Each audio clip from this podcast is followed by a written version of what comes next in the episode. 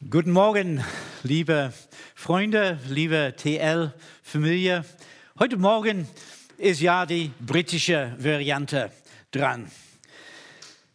Wir haben über das letzte Jahr, während wir in dieser äh, Corona-Krise sind, vieles gelernt.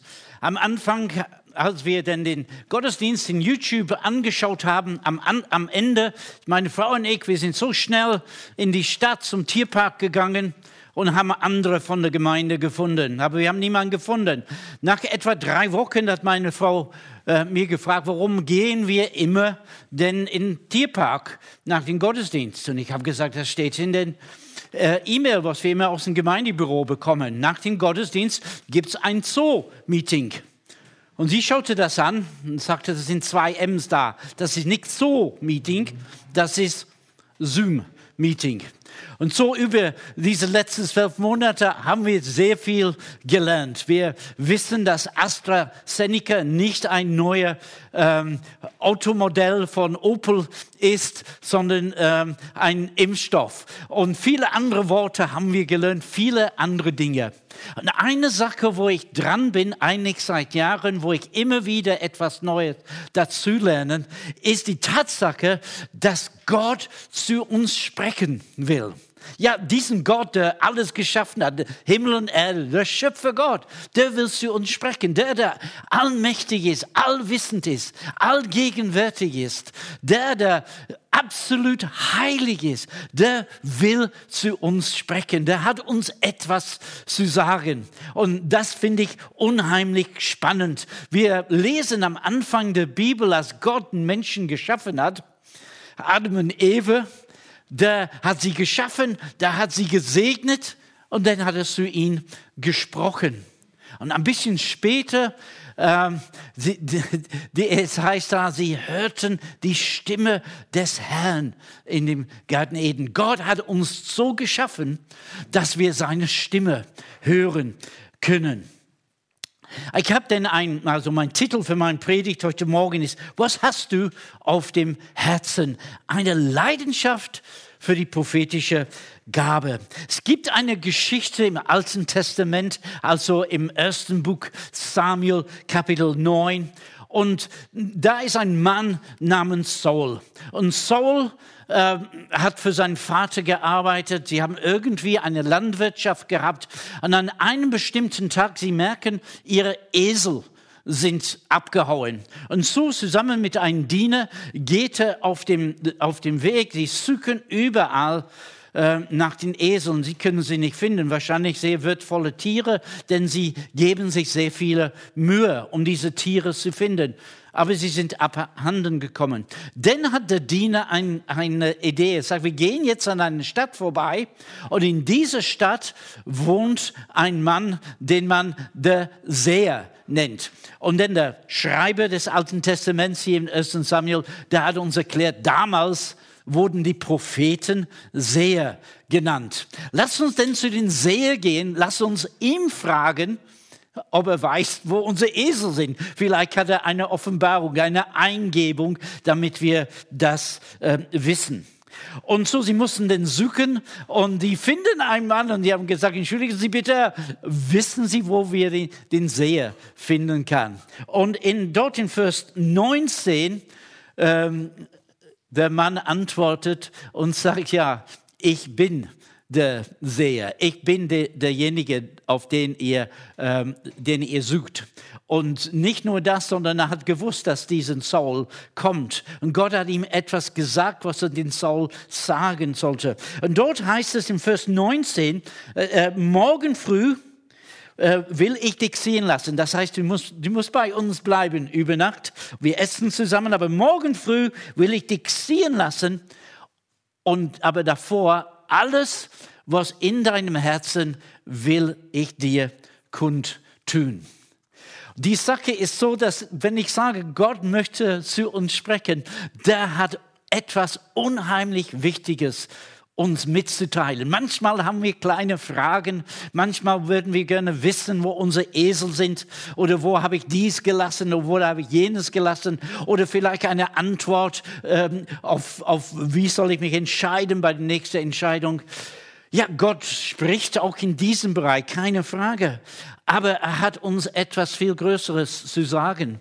Und als Samuel den, dem Saul beiseite genommen hat, da hat ihn das mitgeteilt, was Gott ihm bereits zuvor auf dem Herzen gelegt hat für Saul und nämlich gesagt, Saul, du wirst König. Das ist etwas, was Gott dir in deinem Herzen gelegt hast. Etwas, was verborgen ist, etwas, worüber du nicht äh, weißt. Aber pass mal auf, das ist deine Bestimmung. Du wirst König sein über Israel. Bis, bis zu diesem Zeitpunkt hat Israel keine Könige. Sie haben Richter gehabt und diese Richterzeit denn geht jetzt zu Ende und es wird die Zeit der Könige beginnen. Und Saul, du wirst der erste König sein. Das ist etwas, was Gott dir in deinem Herzen gelegt hat. Und was ich fest feststelle, dass Gott hat uns alle irgendetwas in dem Herzen gelegt, die vielleicht uns im Moment ganz verborgen ist, was wir nicht sehen kann. Und als Saul das gehört hat, der hat gesagt, aber Moment mal, ich bin ein Benjaminiter, das heißt, ich komme aus dem kleinsten Stamm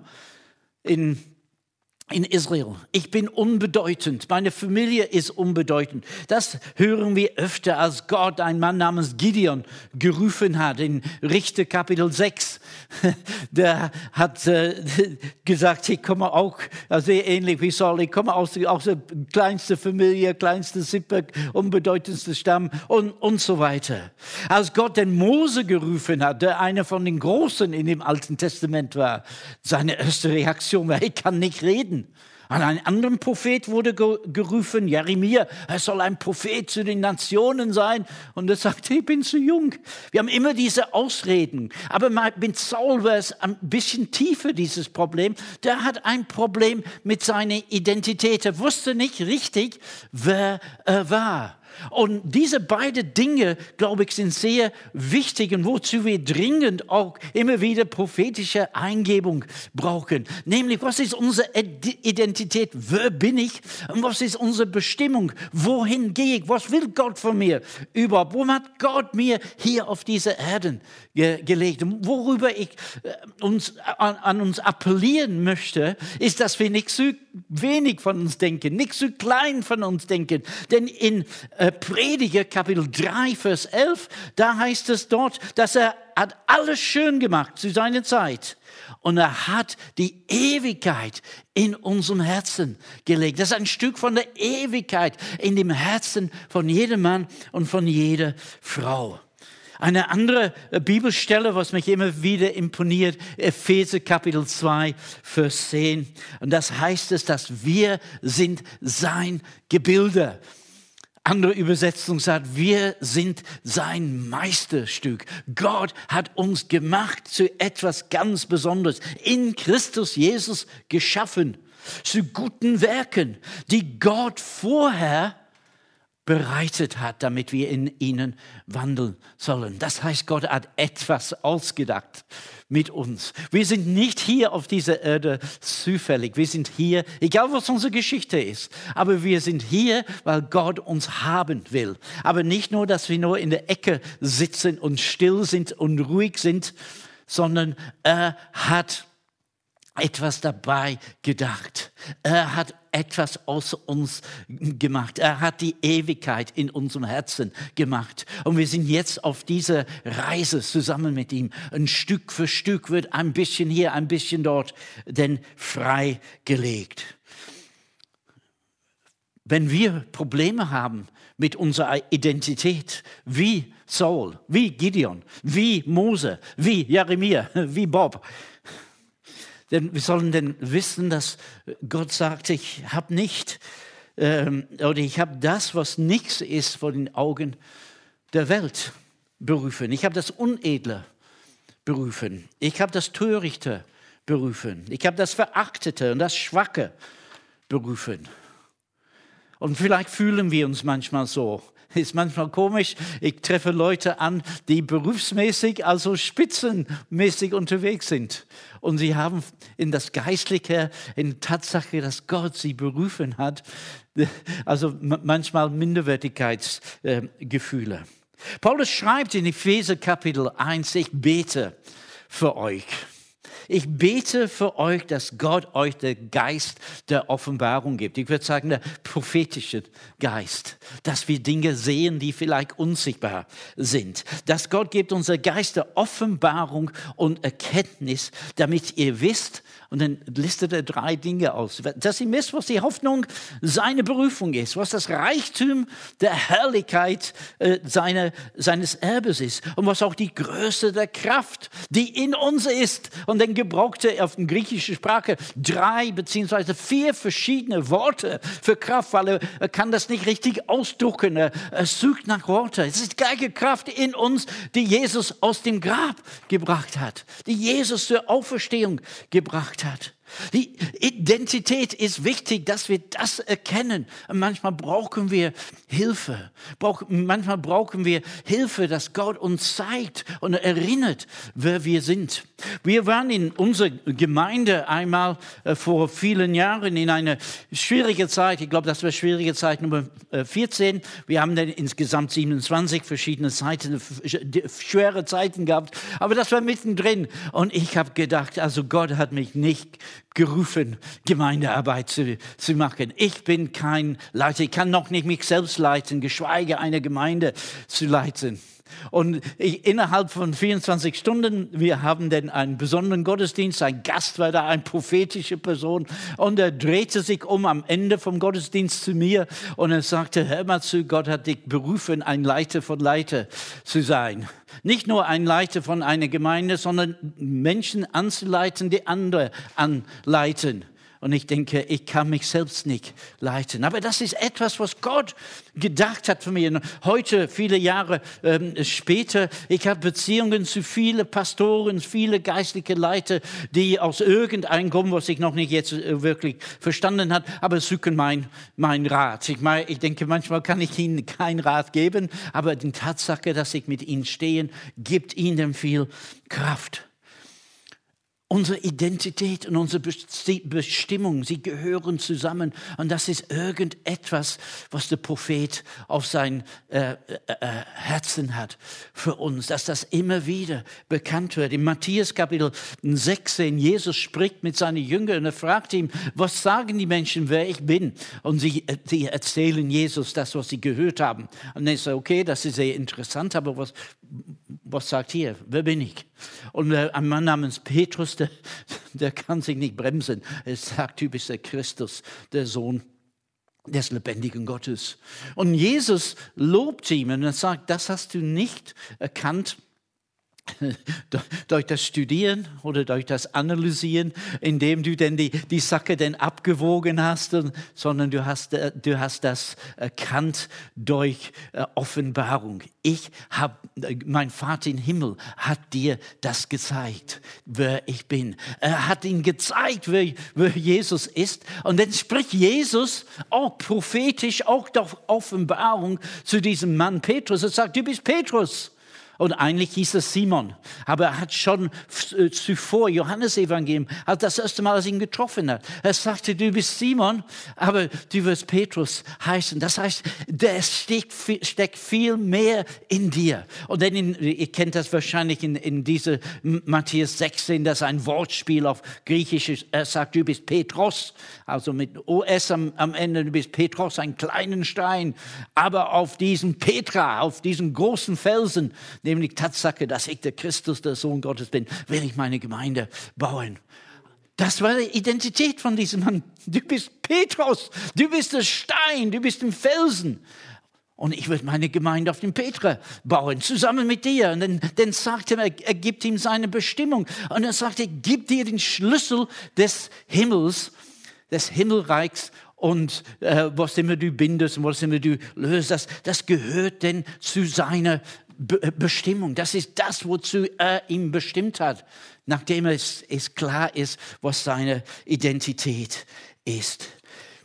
Wisst ihr, Gott sieht uns an und der hat so viele gute Gedanken für uns. Auch für etliche Zeit, also da sind viele Jahre vergangen. In, inzwischen, da kam eine Frau in unsere Gemeinde.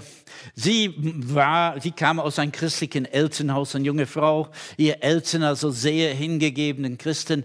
Aber sie ist dann irgendwann mal ausgerissen, dieser anderen Teil von Deutschland gekommen. Sie ist auf ganz, ganz schiefe Bahn gekommen. Sie hat Schande über das ihr Elternhaus gebracht. Also eigentlich nicht, weil niemand hat davon gewusst. Aber wenn sie gewusst hätten, es war denn, also es war, die war ein, ein, ein junges Mädchen mit einem sehr, sehr schlechten Ruf da, wo sie gewohnt hat. Und irgendwann mal ist sie zu sich gekommen und hat so wie der verlorene Sohn in der Bibel kann ich zurückkommen zu meinen Eltern. Das war eigentlich nicht das Problem. Die Eltern haben sie denn aufgenommen. Die Eltern haben sie denn lieb gehabt. Aber dann hat sie begonnen zu fragen, ob Gott mich noch liebt, ob Gott mich noch zu äh, mir äh, steht. Ich habe so viel getan, was gegen das, was er wollte. Ich habe so viel getan, um ihm äh, keine Ehre gebracht. Ob Gott mich noch haben will. Und sie kam dann in unser Gottesdienst, weil sie hat das Gefühl, sie konnte nicht da hingehen, wo ihr Eltern äh, herkamen, wo sie in, ähm, in den Gottesdienst gingen, weil sie hat ein bisschen Sorge, ein bisschen Angst, dass zu viele Fragen gestellt werden. Und sie kam in unseren Gottesdienst, am Ende vom Gottesdienst, wir haben eine Zeit gehabt, wo einer für den anderen gebetet hat und äh, man hat für sie gebetet. Und derjenige, der mit ihr gebetet hat, hat dann einen sehr einfaches prophetischen Eindruck bekommen. Er hat nur einen Bibelspruch äh, aufgesagt. Und ich sage, ich habe dich, von, ich hab dich je und je geliebt und aus lauter Güte zu mir gezogen. Das hat denn so eingebrochen bei dieser Frau. Alleine diese Aussage, ich habe dich je und je geliebt und aus lauter Güte zu mir gezogen, das war schon eine großartige Botschaft. Aber es kommt noch dicker. Als sie denn geheult hat und so weiter, sie hat gesagt, das war mein Konfirmationsspruch. Wisst ihr, Gott weiß alles. Der hat etwas in uns gelegt. Der hat diese Ewigkeit in unserem Herzen gelegt. Er gibt uns eine Identität und er hat etwas vor mit uns. Der hat Werke vorbereitet. Der hat gute Pläne für uns ausgedacht. Und dann, wir gehen dann auf Umwege. Wir gehen unseren eigenen Wege. Wir tun das, was wir wollen, was wir meinen, das Beste ist. Aber Gott ist nicht denn irgendwie nervös. Deswegen er hält an seinen Plan, er hält an uns und sie kommt zurück. Ich habe dich je und je geliebt und aus lauter Güte zu mir gezogen. Es hat sich nichts geändert von der Konfirmation. Auch wenn diese äh, Interlude, diese Zwischenzeit da, da war, es hat sich nichts geändert bis auf den heutigen Tag. Und seit 51 Jahren bin ich jetzt mit Jesus unterwegs. Ich weiß nicht, wie das geht, wenn ich nur 41 bin, aber 51 Jahre bin ich unterwegs mit Jesus. Und ich, ich warum lachen Sie alle hier? Ich, ich, äh, ich lerne immer wieder Neues über meine Identität. Manches habe ich wieder vergessen und muss dann erinnert werden. Aber wer, wer ich bin, wer ich bin. Ich lerne immer wieder neue Dinge dazu. Ich lerne immer wieder neue Dinge von meiner Bestimmung. Es wurde nicht alles an einem Tag wie bei Saul, du wirst König. Gott hat mir verschiedene Dinge gesagt in, in, in der Vergangenheit und ich versuchte das in den, den Weg zu gehen. Dann kam noch etwas dazu und noch etwas dazu und noch etwas dazu. Und ich denke, ich bin so alt jetzt, es wäre Zeit, dass ich mich dann zur Ruhe setzen könnte. Und er sagt, denkst du, also das geht dann ab in der nächsten äh, Etappe. Gott fordert uns auf, dass wir von ihm hören, für uns selbst, aber auch, dass wir etwas Gutes haben, die wir mitteilen ähm, können. Er, sagt in, in einer Bibelstelle in, in 1. Äh, äh, Korinther 14, sagt, ihr könnt alle prophezeien. Nicht das, nicht diese Bibelstelle, danke, kommt das dran. Also ihr könnt alle prophezeien, hat er äh, gesagt. Wir können alle von Gott hören und etwas haben, um das weiterzugeben. Und wenn wir das tun, wir sollen daran denken, dass der Zweck und den Sinn und den Ziel von dem Prophetischen ist, dass wir ermutigen, dass wir trösten und dass wir aufbauen. Und ich werde uns gleich, also in ein paar Minuten auffordern, vielleicht von Gott zu hören, da wo wir gerade sind Gemeinde, den Menschen, die um uns herum sind, vielleicht etwas mitteilen. Wenn du alleine bist, vielleicht lässt dich jemand von Gott einschenken und dann ähm, zum Telefon greifst oder, oder E-Mail oder wie auch immer deine Kommunikationsmittel ist.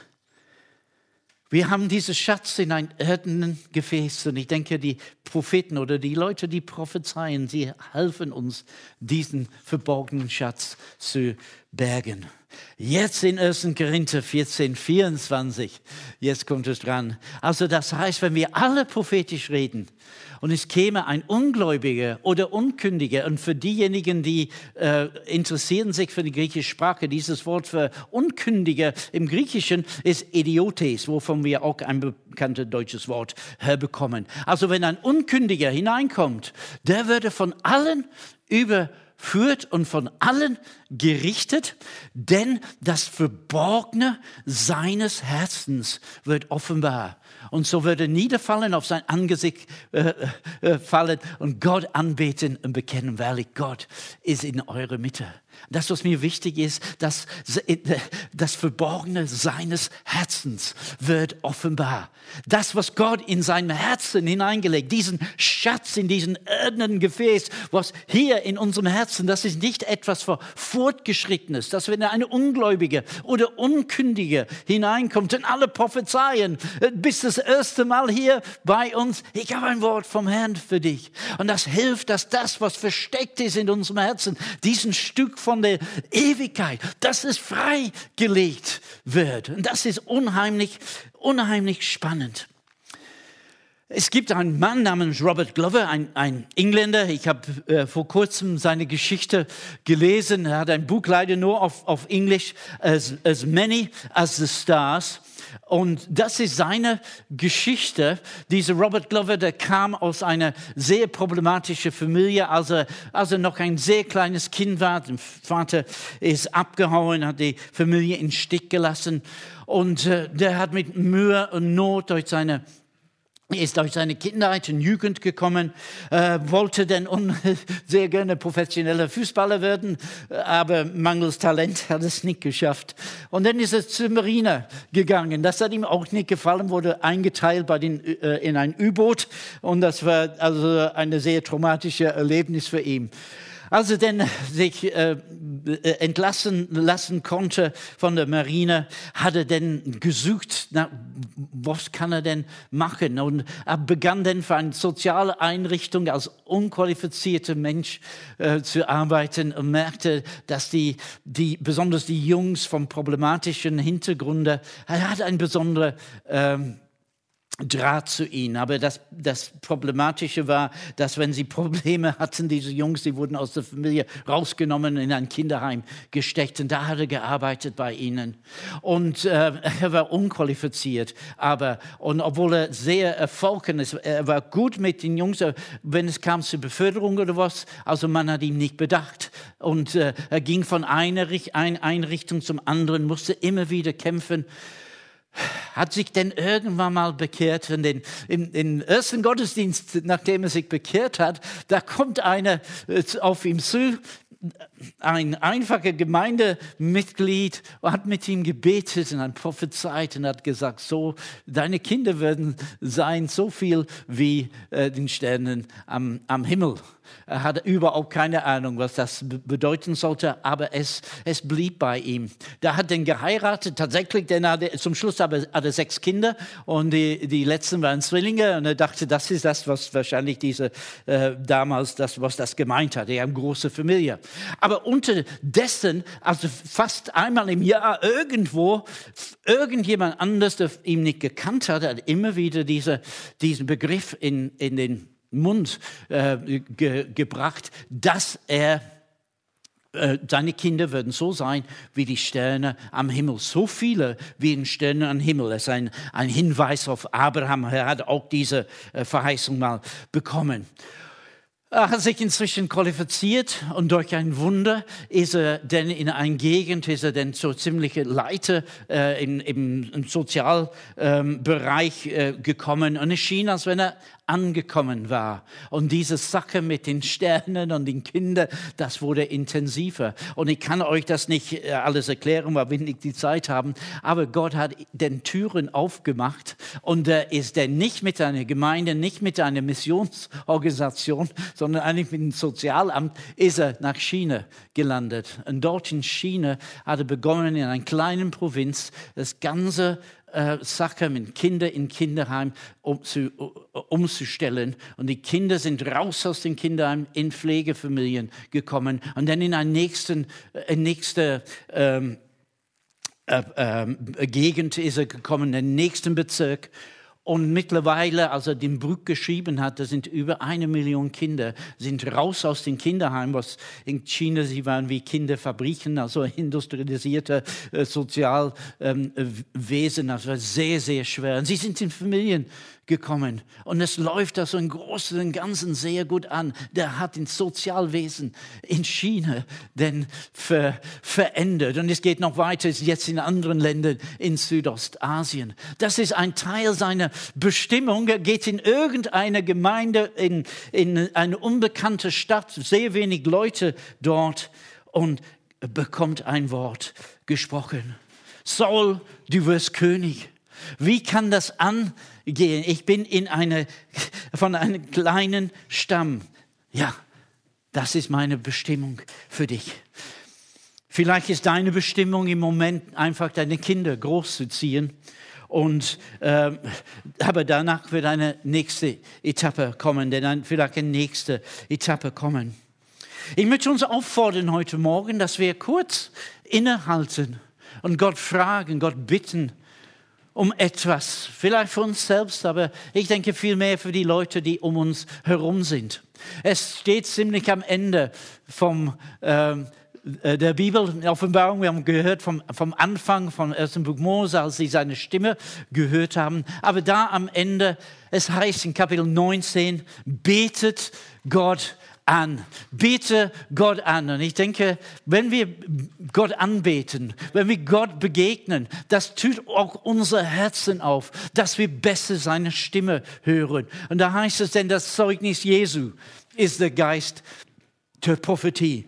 Und ich möchte beten, dass wir den Geist der Prophetie empfangen heute Morgen. Und während wir denn miteinander den Herrn anbeten, bittet Gott, dass er euch ein Wort gibt, dass er jemand anders, wie ich vorhin gesagt hatte, gerade um euch herum ist oder jemand, der denn ähm, äh, äh, weiter entfernt ist, den ihr äh, anrufen könnt oder was. Aber lasst uns denn äh, einfach beten. Und Vater, wir danken dir für diesen Tag heute Morgen. Wir danken dir, dass du hier in unserer Mitte bist, in diesem Raum in Ditzingen, aber auch in alle Wohnzimmer oder noch im Schlafzimmer oder wo auch immer im Auto, wenn wir das vielleicht äh, denn äh, hören oder schon oder wo auch immer wir sind. Und wir bitten dich, dass du da bist mit deiner Gegenwart, dass dass du fühlst die Umgebung aus, dass du fühlst unserem Herzen aus. Und so wie wir dich anbeten, wir bitten dich, Herr, dass du einfach dein Wort uns kundtust. Gib uns einfach eine Mitteilung. Und auch wenn es etwas, was uns keinen Sinn macht, schenke uns auch Mut, dass wir das einfach weiter äh, leiten. Danke, Herr Jesus, dass du da bist. Danke, dass du ein Gott bist, der reden will. Und so bitten wir dich, Herr, spreche, denn deine Knechte hören. Danke, Herr Jesus. Amen.